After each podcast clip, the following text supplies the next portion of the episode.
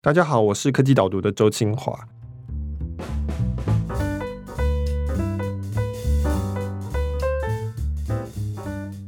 请问你有用过 Mac 电脑吗？其实这说来，我在有 Windows 之前，我就已经在用 Mac 了，这样子。哦，所以大家可以想象，那是多长的一个时间，这样。对，其实 Mac 电脑是出现比 Windows 稍早一些。你讲的是那个 Apple II 的电脑，甚至是 Mac 也是比 Windows 还要早，因为 PC 刚出来的时候只是装 DOS 嘛，后来才有 Windows 这样。哦，OK，我们今天很高兴邀请到 Macter 创办人陈良信先生来，等下跟我们讨论一个 Mac 电脑的一个主题。陈良信，我们叫你要叫什么？叫阿信，叫阿信，是这个骨灰级的苹果的这个使用者。他的名字我刚刚听才知道，他的英文名字叫 Mactaris，M A C T A R I S。前面那个 M A C 就是 Mac 的意思。对对对，这是我自创的组合字，就是源自于对 Mac 的热爱这样。是，呃，Mactor 这家公司，它大概在台湾最有名的一个产品叫做备份豆腐，可能有看过，就是比如说你的 iPhone 在充电的时候，在那个充电器上面可以再装一个它的这个备份的豆腐，叫 QB，那它就可以帮你手机里面的照片备份。充电的时候就可以自动备份，充电的时候可以自动备份。你要不要自我介绍一下你们家这家公司以及你自己跟苹果的渊源？OK，其实我是一个非常常年的苹果使用者，然后因为从小就从 Apple II 开始玩起，然后之后进大学的时候开始使用 Mac。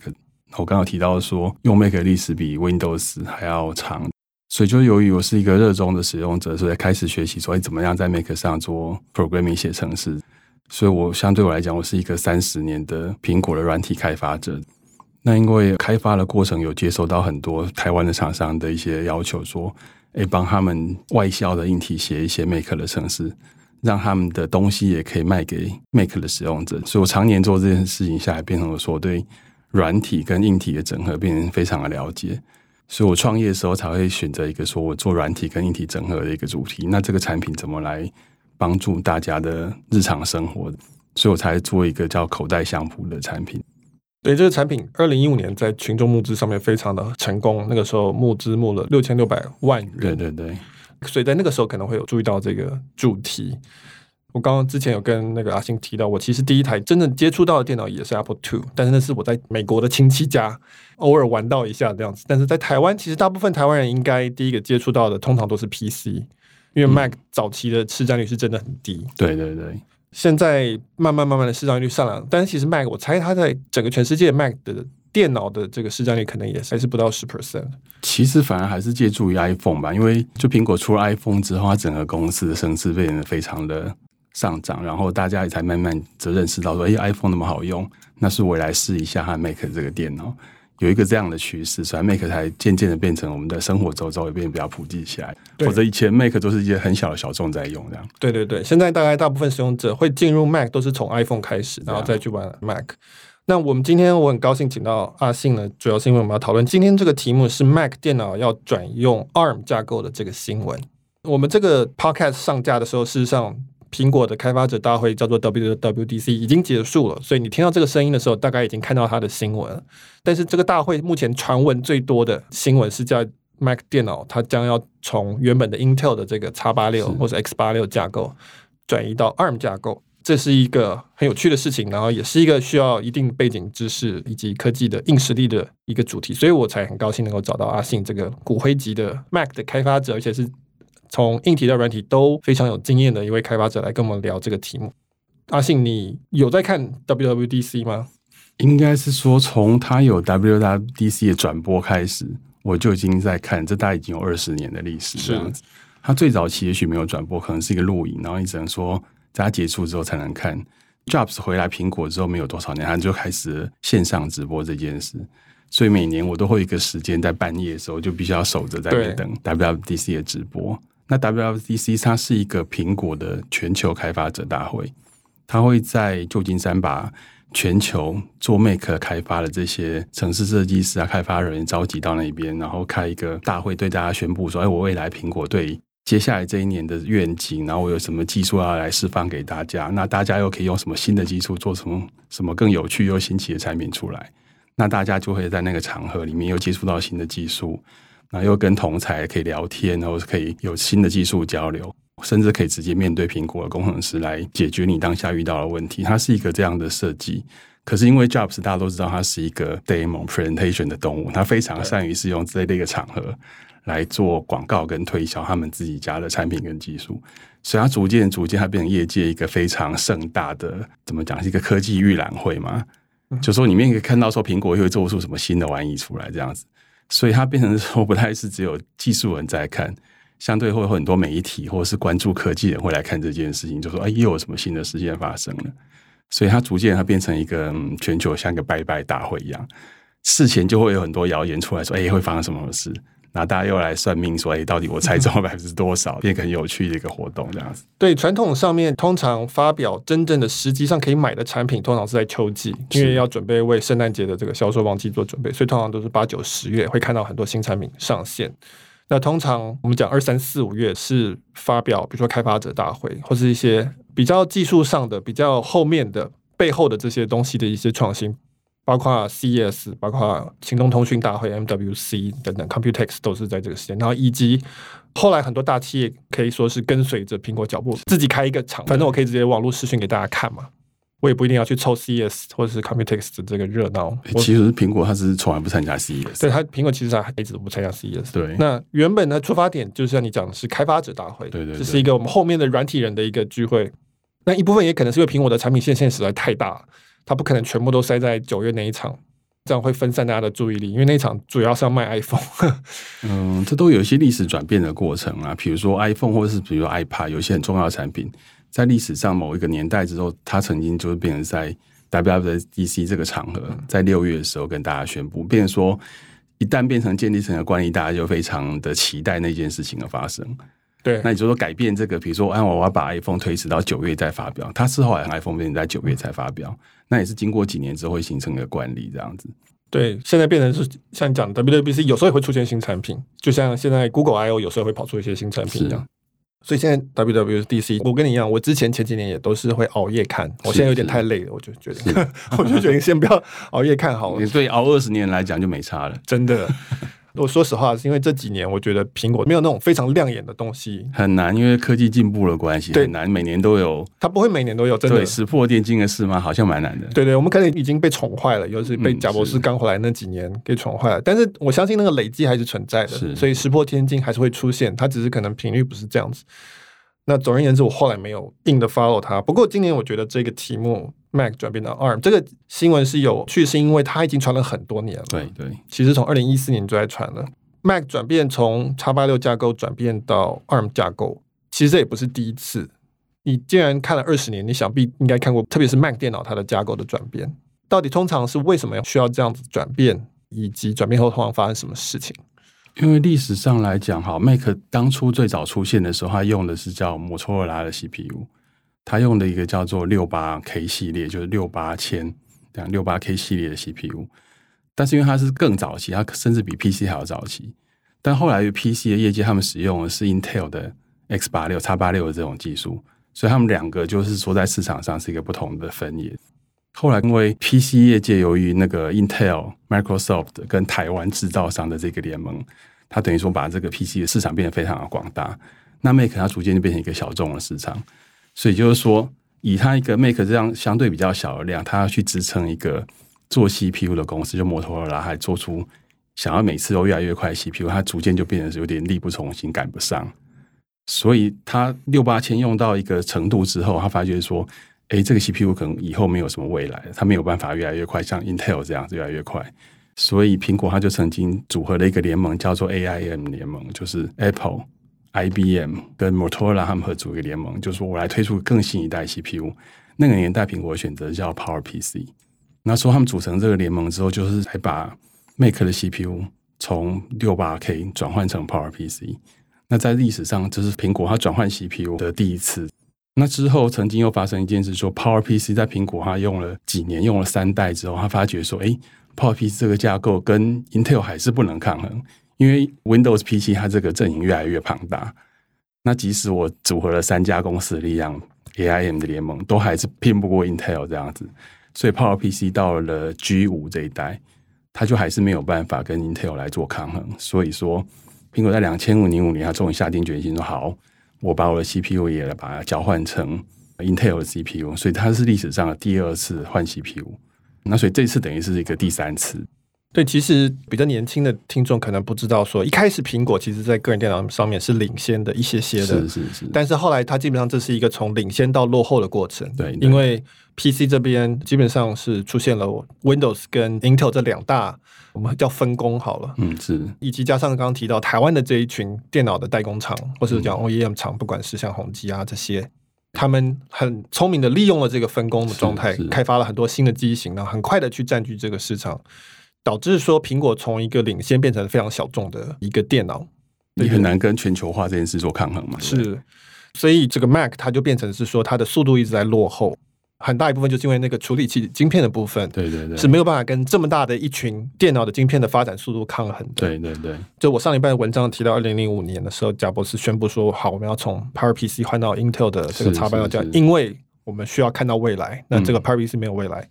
Intel 才是未来，所以它是一个类似从小众走向主流的一个做法。那现在我们要看起来，这传言了，我们不知道是不是有可能这 Podcast 上架，我们就被打脸。结果它又没有推出来，这样子 啊？我们假设它推出来，因为我们大家基本上还是相信它总有一天会推出来的。对，我们心里都知道这件事会发生，它一定会发生的。对，只是什么时候发生，是今年还是明年？那假设我们看到的是今年发生的，好了，为什么现在又要从 Intel 转到了 ARM 架构？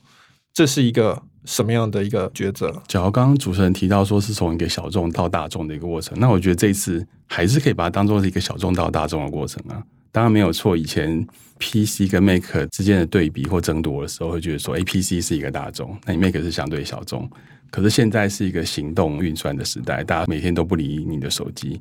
那手机跟个人电脑比起来，手机又是一个更大的大众，对，它推广到几乎每个人的手上。因为现在相信每个人手上都有手机，但是并不是每个人都会有电脑，所以它相对是一个更大的大众。那因为苹果它做 iPhone 的这个过程里面，它对于它的 iPhone 里面它用的 CPU 就是它的核心，它的大脑，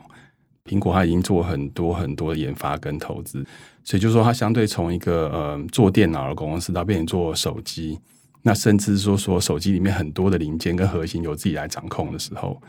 那它开始具备这种说。我有底层设计跟控制的一个能力，所以变成说他开始去想说，他是不是有可能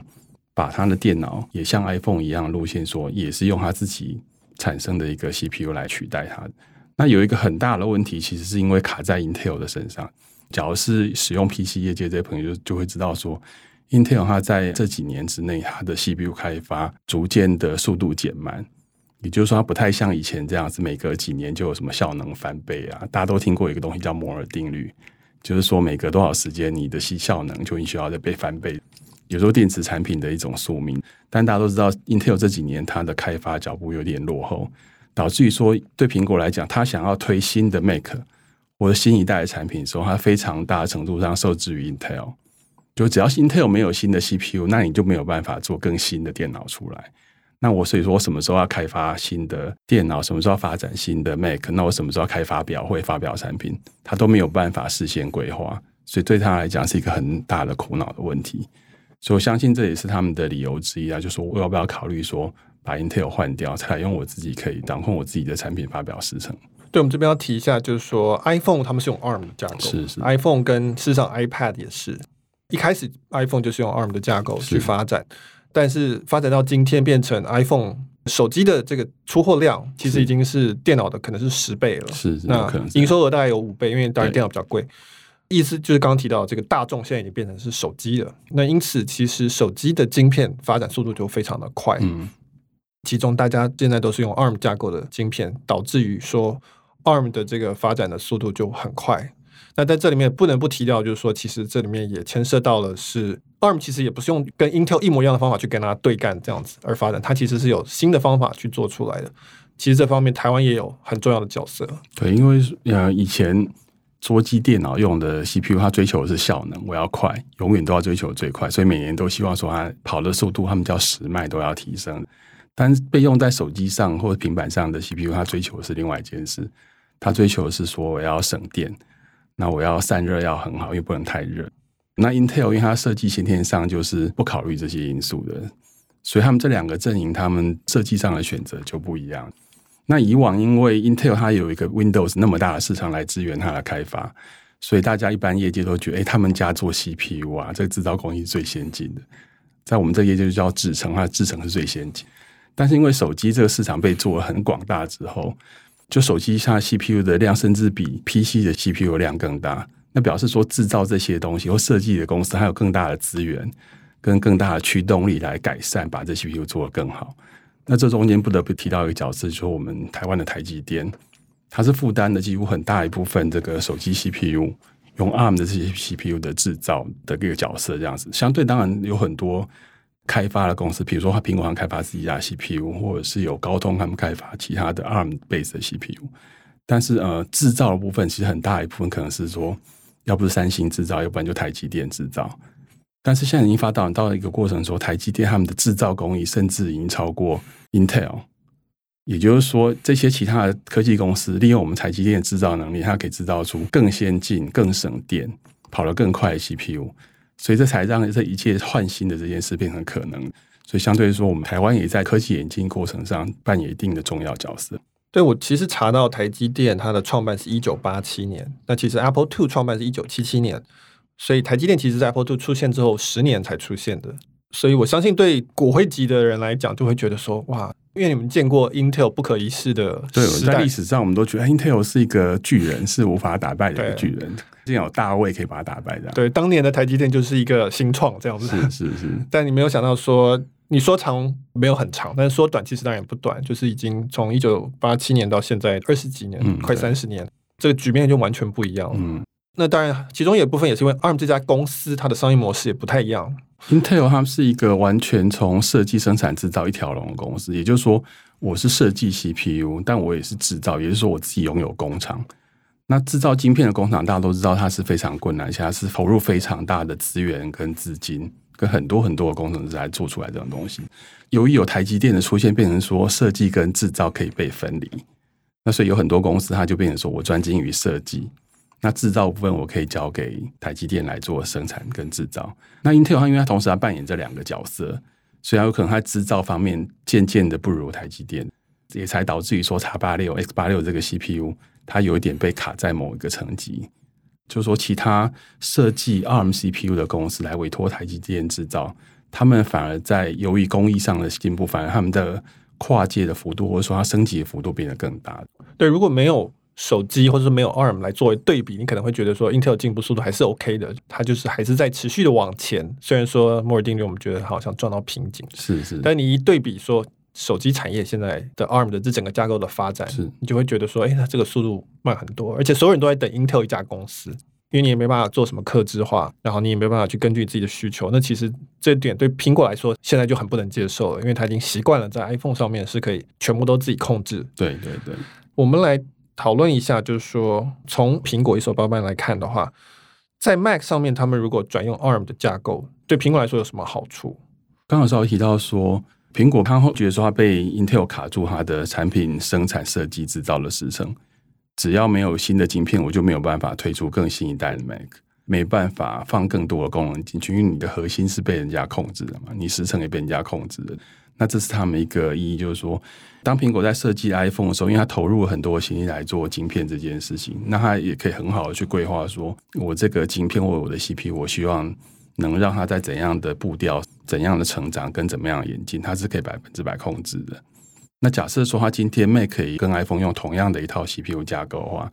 第一个是它的开发资源可以被整合跟结合，就是说我一套人马开发一个 CPU，不但可以用在 iPhone 上，可以用在 iPad 上。它也可以被用在 Mac 上，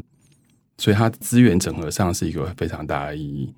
那另外就是说，自我控制是一个更大的主意，就是说，现在的 CPU 它必须要被赋予负担更多的任务，不是只有演算的任务。那甚至苹果还放入，比如说其他的运算，比如说它的安全性，或者说、呃、照片处理的特殊运算，或影片处理特殊运算，甚至现在更新的会放出各种、人工智慧 AI 的运算引擎在里面。所以就是说，当苹果自己来做这件事它可以决定说，我要把怎样的功能集合在我这颗大脑里面，我这个 CPU 里面，它可以来自己决定这件事情。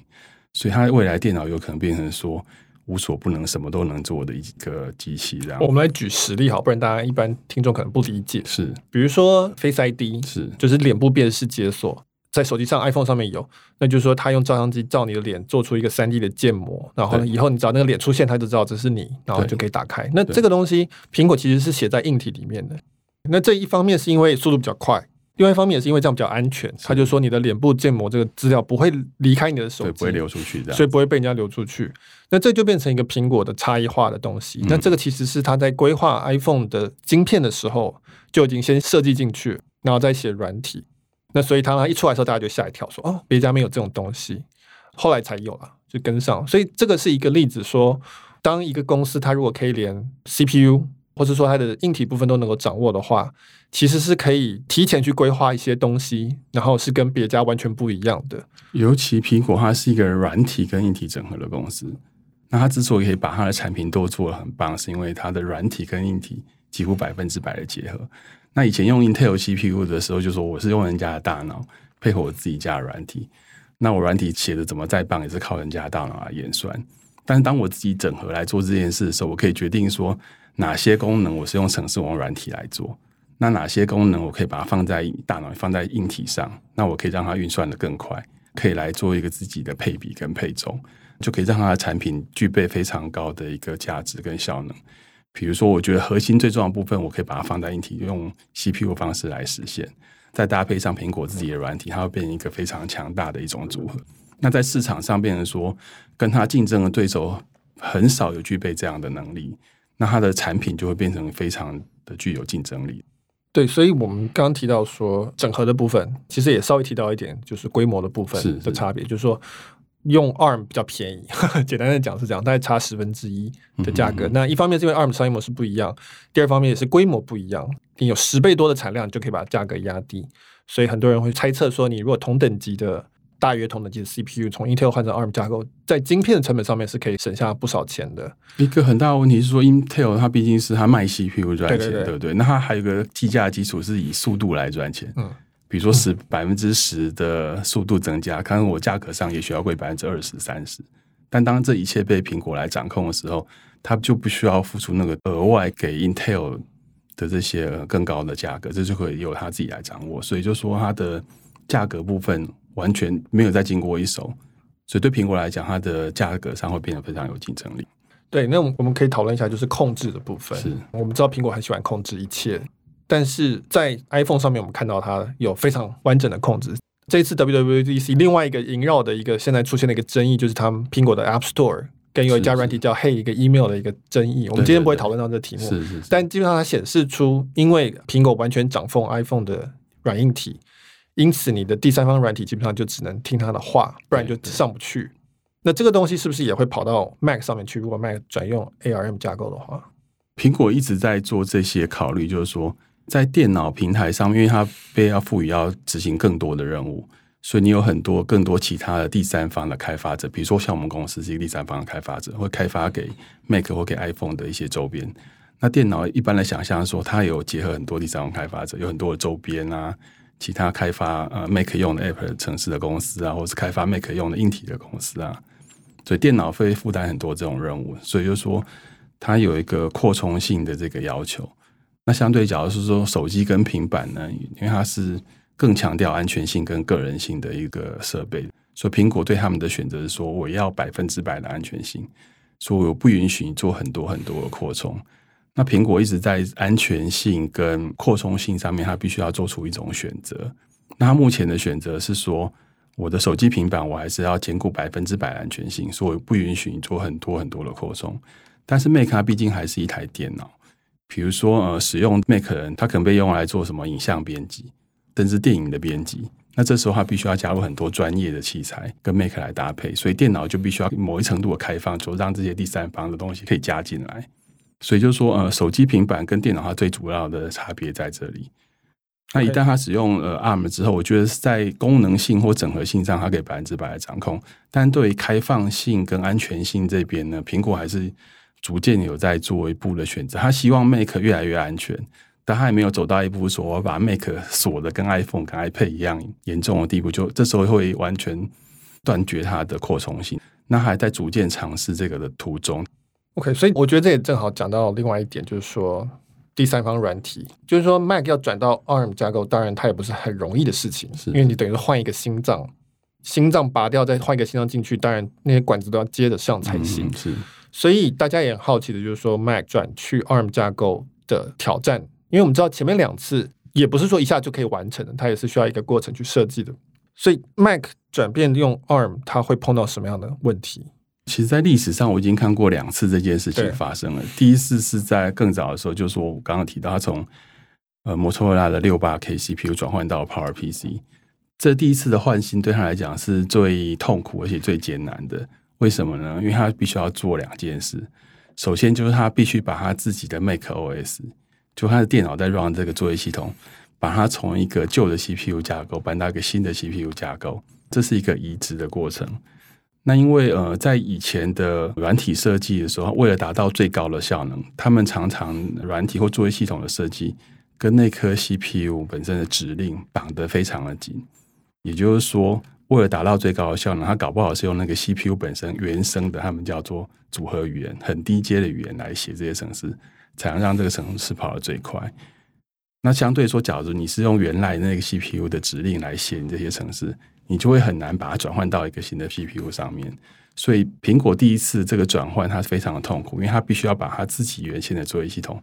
完全改写到一颗新的 CPU 上面，所以这过程几乎也许有延续了五六年，才有慢慢的改写过去这样，所以这是他最痛苦的一种挑战。那当然，这个挑战成功之后，他还有另外一挑战说。这么痛苦的事情，我怎么说服我跟我合作伙伴来同时加入我来做这件事呢？就说，当然苹果它自己供应的是电脑跟系统，可它真正使用者拿来用的部分是在上面执行的软体或者程式，比如说很重要，每天在使用的 Office 软体，或者是说做创作者他每天都会使用到的 Adobe 的 Creative 软体，比如说 Photoshop 或是 Illustrator 这类的东西。那自然你自己苹果来转换系统，你都这么痛苦，你怎么说服你的伙伴也来参加这么痛苦的过程，把它转换到另外一个平台？那，当然系统转换是比较相对困难的，你的软体转换会是相对容易一点，可是仍然很痛苦。所以苹果已经经历过这个很非常痛苦的过程，转换过这第一次。然后呃，第二次它又转换的时候，是从 PowerPC 再转换到 Intel 平台。那因为它这有了第一次的经验。所以他在这个转换之前，他其实已经做了非常多年的准备。第一个，他要让他的合作伙伴的转换要非常容易。那他采取的方法就是什么？苹果提供给他的开发者或合作伙伴开发或写程式的软体。所以他从很早之前就布局说，我自己做一套开发软体叫 Xcode，这个开发软体免费提供给我伙伴来使用。但是我的开发软体里面有内建的，就是说它可以帮你把程式编译成说给 PowerPC 这个 CPU 也可以编译成给 Intel CPU 的这个功能，它很早就已经内建在里面，也就是说它的布局是非常早的。啊，所以他在第二次里面，因为他加入这个工具这件事情，所以他说服第三方合作伙伴，他这个路径就变得相对容易了。我们上礼拜其实这个节目讨论抽象化这件事情，其实在这里也可以看到这个例子，就是说一开始因为电脑硬体的效能不足。所以你要真的发挥它的功效，你必须要很直接的去使用那个硬体的资源，对对对，才能做到最优化的的这个程度。那但这个意思就是说，它就只能很尽量的去发挥做几件事情而已，很特定的事。那你如果要用做同样的事情，但是要换成另外一个硬体资源，你就要等等于重新刻一次，整个重新刻或者管线重新全部拔一次这样。那随着电脑效能的增加。我们之前有提过，叫变得更多丰盛的时候，你就有东西可以浪费，你资源可以浪费，你可以浪费在于让这个扩充性更好，所以就变成是说，我现在做同样的事情，但是因为我的电脑效能更好了，所以我不需要说去直接的去取用那些硬体的资源。应该说，他们常常会做中间一个中介层或虚拟化层，对对，虚拟层，对。也就是说，其实我不用最底层的 CPU 讲的语言来开发我的城市。我是用上面更高阶一点的语言来开发我的城市，那这一层就是说它跟硬体就是不相关的，那它可以经过中间一套翻译的过程，把我本来在写的城市的语言翻译成底下的 CPU 可以听懂语言。那经过这个虚拟化的过程之后，就是说我对 CPU 的依赖性就不是那么高。那我要选择用哪一种 CPU，哪一种心脏，我的选择性就变多了。所以其实苹果已经经历过这一次的虚拟化的过程，那它又提供了很好的这种。转换的工具，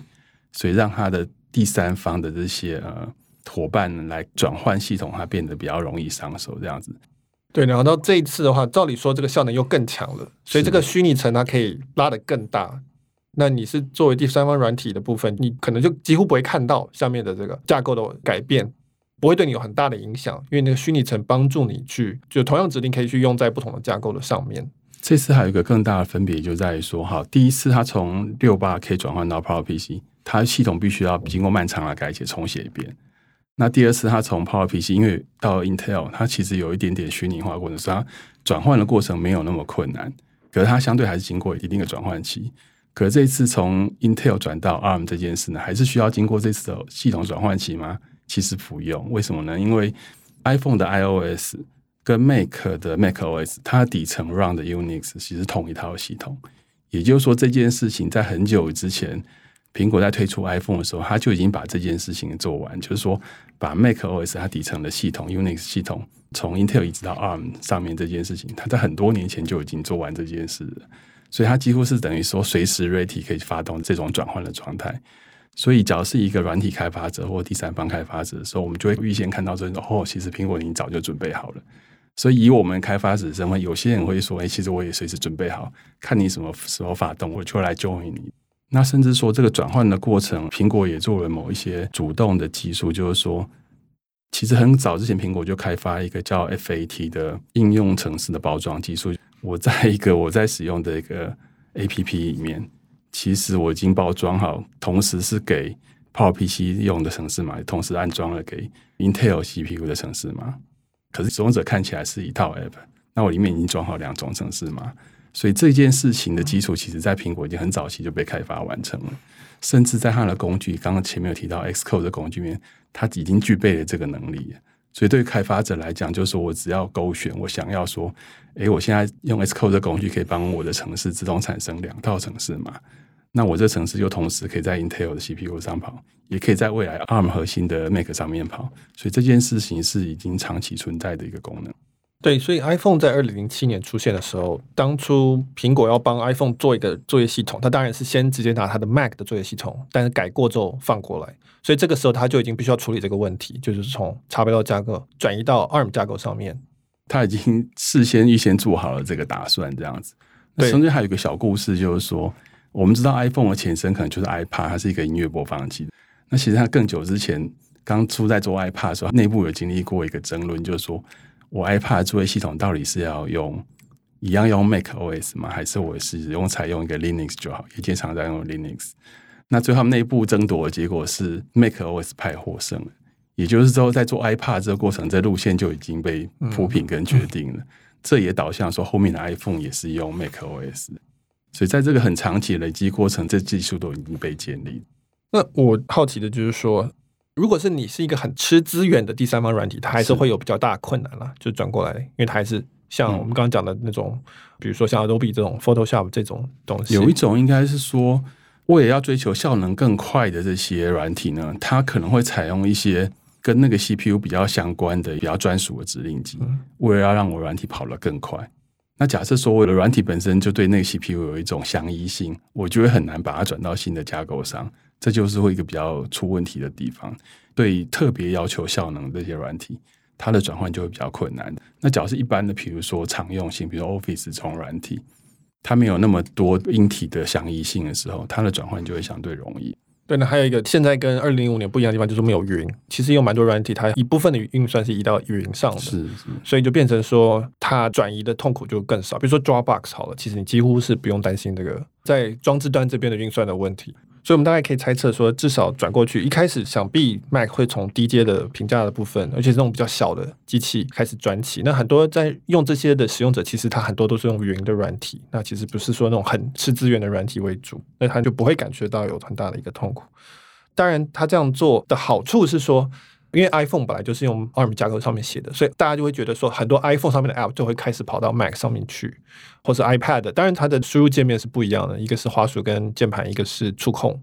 但是很多人就会觉得说，哎，这是不是会造成是说补了一群新的开发者进来？虽然有一些旧的第三方软体开发者还要慢慢的才会转过来，但是有一群新的开发者过来，像你们 Matter 的东西会不会有一天跑到 Mac 上面去？虽然你们现在只是做 iPhone 的项目的备份。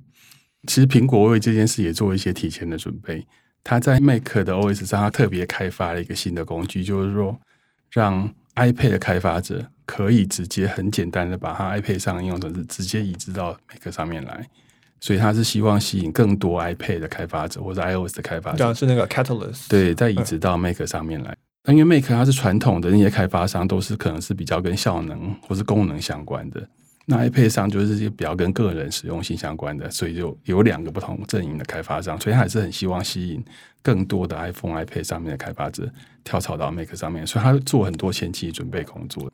对，所以我们最后可以讨论就是未来的部分，是就是说现在。还蛮有趣，就是说，我是第一次看到有一家电脑公司，个人电脑公司是从 CPU 到大部分这个处理器上面的东西，到作业系统，到包括 App 的这个递送系统的 App Store，都是他自己包在手上的。那这个会发生什么事情？到底这样子的一个电脑可以做到什么东西？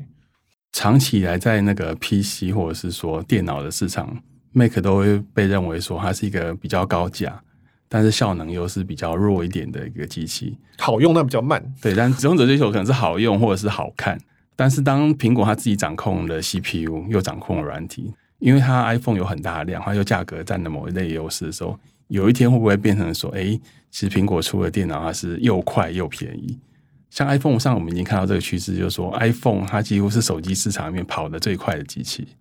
那有一天，假设说在电脑界里面，你发现苹果的电脑又是所有电脑里面跑得最快的机器的时候，那这时候对整个业界又产生怎么样的一个震荡跟改变？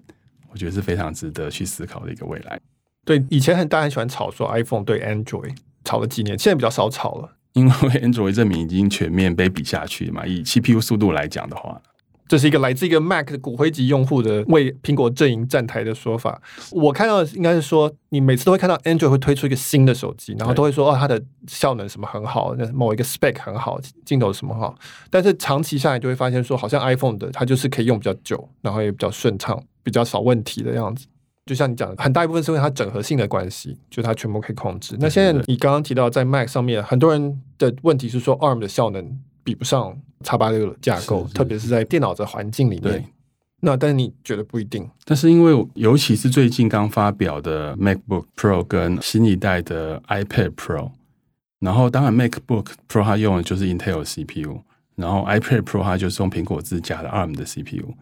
可是，在很多的测速评比面已经发现说，iPad Pro 的运算速度，它其实某一程度上甚至超过了一般的笔电的速度。然后这当然是苹果宣称说它超越了市面上百分之九十以上的 notebook 的速度。那事实上也有很多的媒体等等去做一些验证，的确 iPad 它的 CPU 跑的是非常的快。那当然就是说我们用一个产品，那是一个总和评比嘛，对，不是只看速度。可是，在电脑这个业界是非常吃速度的，因为我们希望电脑帮我们做的事情都是说。呃，能很快的执行某一些事情，或者是用很高的效能执行某些任务，所以在电脑业界，它相对的速度这件事情是更重要的。不像手机业界，我们还可以评比很多东西，比如说我们还要比相机好不好啊，荧幕漂不漂亮，够不够大小啊。在手机上，苹果它自己用的 ARM CPU，它必须要兼顾几件事情，一个就是说。散热，因为手机上你不可能让它太热嘛，你要兼顾到散热这点。第二点就是说，你要省电，因为你用的是个电池，你不是插电，你没有办法永远有电源的提供。所以在手机上的 ARM CPU，它必须要顾虑到最重要的目标是省电跟散热。但是在当你把 CPU 用在电脑上，你这个枷锁就完全被解开了，你不需要把自己锁定在说要百分之百省电嘛。当然，只要弄在 notebook 上还是需要省，可是你相对有个比较大的电池。所以你受到了枷锁跟限制，就会被解放。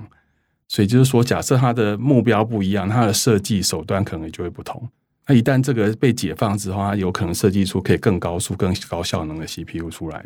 所以不见得说它的运算就会比不上 Intel 的 CPU。那当然，这是指说一般的常规的运算，比如说我们一般使用者在用笔记型电脑或者桌上型电脑的常规运算这部分，相信 ARM 被解放之后。很有可能是可以超过 Intel CPU。那大家比较可以说没有办法追上，是可能一些比较特种的运算，比如说今天是游戏，或者是我今天是某一些，比如说影像压缩之类的更特种的运算的时候，这时候才会牵扯到说，哦，Intel CPU 它可能有些特殊的功能或特殊的加速的运算，可以让它变得更快。这部分也许在 ARM 上是不是说大家质疑它还不具备？可是这部分我觉得未来可能可以用另外一个方式来补足，就是说。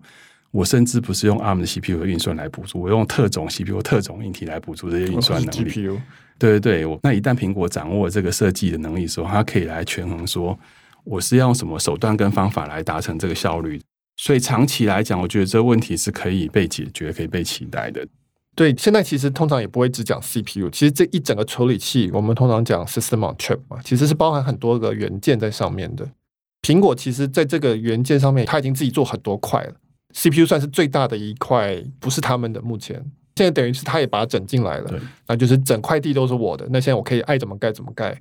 像刚刚提到的，如果说用户觉得说哦，比如说要播四 K、八 K 电影，这东西很重要的话，他不一定要用 CPU 来解决这个问题，对，对，他可能会盖别的东西。嗯，有一件事情很好玩，就是说现在 iPhone 可以很顺畅的处理四 K 的 video，因为它自己本身有具备四 K video 的录影能力，那甚至可以在 iPhone iPad 上很平顺的做四 K video 剪接。那这件事情对电脑来讲，其实反而不是那么简单，因为那是因为 iPhone 已经内建了这些。四 K 八 K 影片处理的硬体，那可在 Intel 的那 Mac 平台上，这些可能不一定具备。那一旦苹果具备这能力之后，它可以把在手机上，它本来灌注很多这些资源跟硬体能力一样，把它带到 macOS 的平台来，所以它两边的处理能力可以同步的进展。所以，我们可能看到有外国媒体在讨论说，也许不久的将来会看到 Mac 在同等级的状况里面，价格更便宜，嗯，体积更小，对，更轻，电池续航力是一点五到两倍以上，对，速度更快。那这个时候就变很有趣的状况了，就变成是说，虽然主流的电脑还是叉八六，但是最强的可能这个时候会变成是 ARM 架构的 Mac。那这个时候，我想会有一个广泛的对第三方软体、对制造商都会有一个很大的不同的影响。比如说，今天游戏基本上在 Mac 上面是没有人在玩游戏的，是是。但以后可能就会有游戏商说，哎，那我干脆来做这个，直接重新从 Mac 来开始做游戏，那也许是会是一个新的一个局面。这就是某一种挑战，就是说，呃，游戏它当然不是只有 CPU 运算啦，它有很大的一个层面是 GPU 运算。那当然，苹果也偷偷的在做 GPU，把它拿回来自己家的这个动作。所以，游戏可能是一个可以期待的一个方向。其实，我个人觉得一个更有趣的一个主题，就是说，为什么苹果他们家的 CPU 只能他们自己家做，那只能给他们自己家用？我一直很期待发生一件事，就是说。苹果的 CPU，它既然在 iPhone 上的 CPU 跟它的运算能力变得这么强大，假如它拿来给任天堂用，不是非常好？那任天堂干嘛受制于用一个非常不怎么样的一个二流的 CPU 这样子？他们两家其实是一个非常好的整合啊。OK，所以苹果将来又往外变成一种新的、呵 呵新的开始连，把自己的 A 系列的 Chips 对外授权。苹果其实曾经尝试过做游戏主机，但他找的对象跟他进入的手段不成功。但我觉得借由他的这个 CPU 的演算能力，跟他的 GPU 它的一起性的掌握，那他对于游戏 IP 这件事情，他是不强的，是很弱。可是它可以跟另外一个强者来做合作啊。他愿意做的是游戏 IP，可能对硬体是不熟悉的。那么这样一个组合，可能可以震撼这个业界。比如说，就跟 Sony 联盟或是微软联盟，可以有一个很大的一个对抗性。那我们最后可能还要讨论一下，就是这个云的部分是。因为我们之前事前的聊天有讨论到，其实真正现在成长最快的是云，云之于手机有点像手机之于电脑的一个状况，就是说现在云的运算增长非常快。我们其实并不知道增长多快，但是我们知道它应该是比手机更快的。比如说我有身边的同学朋友，他们一样在这些晶片的业界工作。他们会分析的一些资讯，就是说，server 端的那些晶片，它的成长非常的高速。就是 server 用的晶片，比如说还有储存的晶片啊、网络的晶片啊、联网的这些晶片，它们的成长是非常的高速。甚至于 Intel，我们觉得说，哎，它最近 CPU 发展速度是不是受到限制？那业绩就不好了？没有，它非常好。为什么？它在 server 端那边，它的 CPU 卖的非常好，导致于它懒得管这 PC 端的 CPU 呢。所以说，server 端它其实是一个非常高速成长跟大量的市场。那我个人会觉得说，呃，难道苹果就没有想到这一块吗？就 ARM 的 CPU，我们都一直觉得说它只能被放在个人装置身上嘛。他们有没有更多的可能是有可能被装在 server 上，或是被装在更高效能的那些硬体上面？我觉得这未来也是一个可能的方向。假设说它能被证明说它在个人设备上能产生一个高效的演算，那也许它也越来越被移动向 server 端的应用。因为现在可能比较一个趋势是说，我不追求某一个核心或一颗 CPU 要非常非常快，我可能是要一群 CPU 联合运作，要能运作的非常快。所以未来可能会走向这个趋势。所以我觉得说，长期来讲，它也许也有可能是把眼光放在更远，说我要在 server 端，我也要能占有一席之地。然后云其实也有刚刚讲的抽象化的这个状况，就是它的效能增加，反而变成有很多虚拟化的东西可以做。对，那反而就不需要说你运行的东西不需要这么受限于你到底是使用哪一个架构的晶片，所以这个也是同时在发展。我们到时候可以来继续观察这个部分。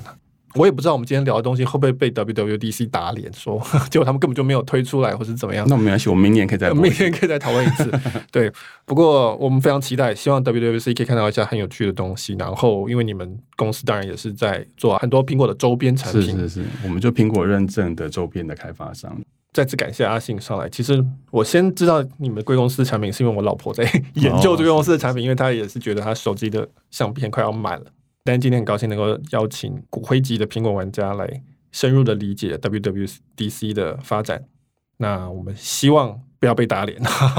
真的，我看到新闻，也谢谢 Michael 这一次的邀请，这样子很高兴有机会来上这个节目。好，那今天就到这边，谢谢大家，拜拜，谢谢。